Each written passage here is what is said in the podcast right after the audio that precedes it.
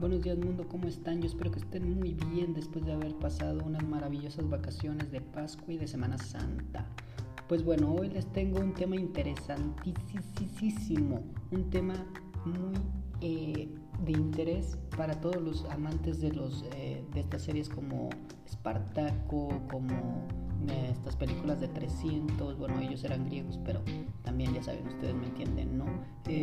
bueno, el tema de hoy es Roma ya saben, la película de ah, Alfonso Cuarón, no, es cierto, es este es aquella película de la Ciudad de México, no, de la colonia, eh, no, es el Imperio Romano.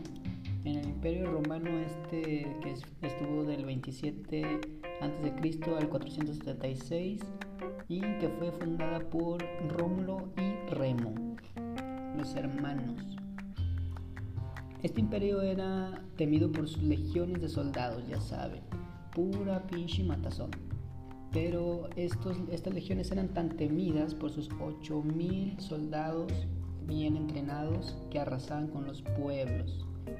Ya saben, ya saben, pura pinche matazón. Ellos tenían una cultura griega, enseñaban a Platón, a Aristóteles, a Sócrates, el trivium, el quatrivium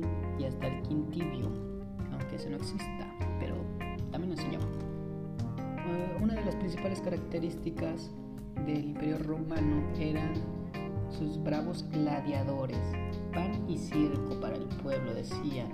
Pero bueno, voy a dejar a mi amigo Heaven para que nos digan unas cuantas curiosidades de Roma. Eh, eh, hola, hola, yo soy Heaven. les traigo, les traigo los datos, los datos curiosos. Bueno,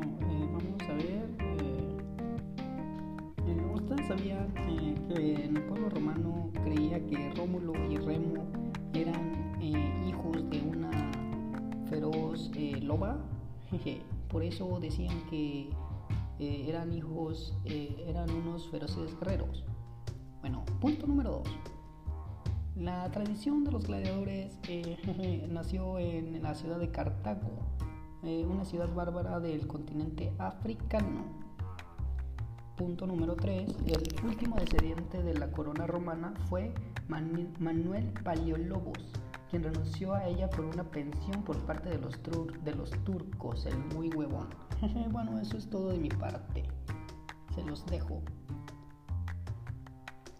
Y bueno, eh, y bueno, ya por último quiero agradecerles por su tiempo, por haber escuchado este podcast y agradecerles por su atención. Eh, espero esos cinco puntitos. Espero habérmelos ganado. Hasta luego.